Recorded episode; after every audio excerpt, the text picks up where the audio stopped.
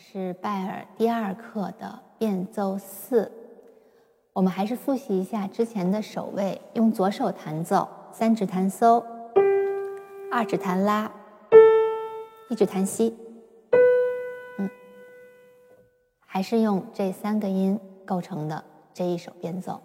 变奏四是一个四二拍子，嗯，它仍然是十六小节，但是。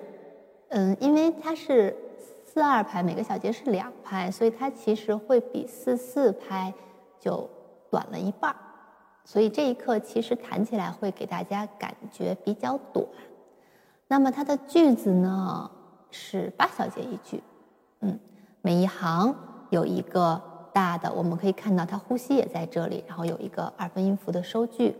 弹奏的时候，连奏按照谱子上的连线来弹，然后基本上断开的地方都是因为同音，我们会把它弹成断的。我给大家弹一下。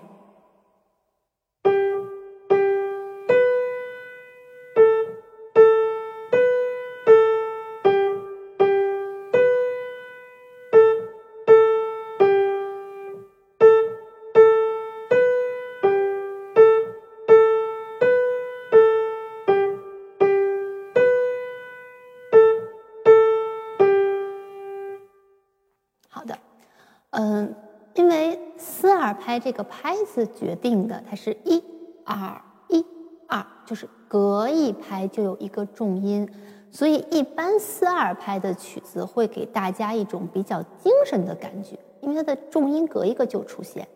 弹奏的时候还是连奏的手指要高抬，高抬指落键，然后这个曲子速度可以稍稍弹快一点，然后也是我们把。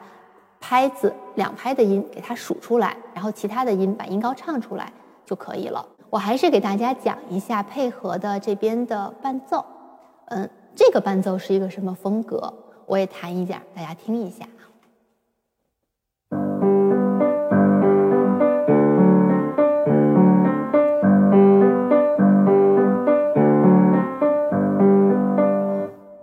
是一个低音，有一个八度的保持，然后右手这边是分解和弦，所以整体听起来有一点短爬音的效果。不知道给大家什么感觉啊？我觉得它就让整个旋律流动起来了，一个律动性比较强，因为它本身呃高声部这边学生弹的这边是一个四分音符为主。就相对于我们的拍子来讲，已经比前面的全音符为主和二分音符为主，它的速度要快。然后伴奏这边是以八分音符为主，一二三四，一二三四是这个感觉，所以整个那个音乐就被带动起来了。呃，会比较的，我觉得不算欢快，是一个比较比较美，然后比较有有律动感的那么一个旋律。嗯，可以一会儿让学生跟我一起弹的时候，大家可以听一下。这一课一般小朋友是比较喜欢的，因为它的伴奏加上来之后，整个的肢体会显得丰富了很多。嗯，那好，我要讲的就是这样。一会儿请我的学生和我一起给大家弹一下这个完整的作品。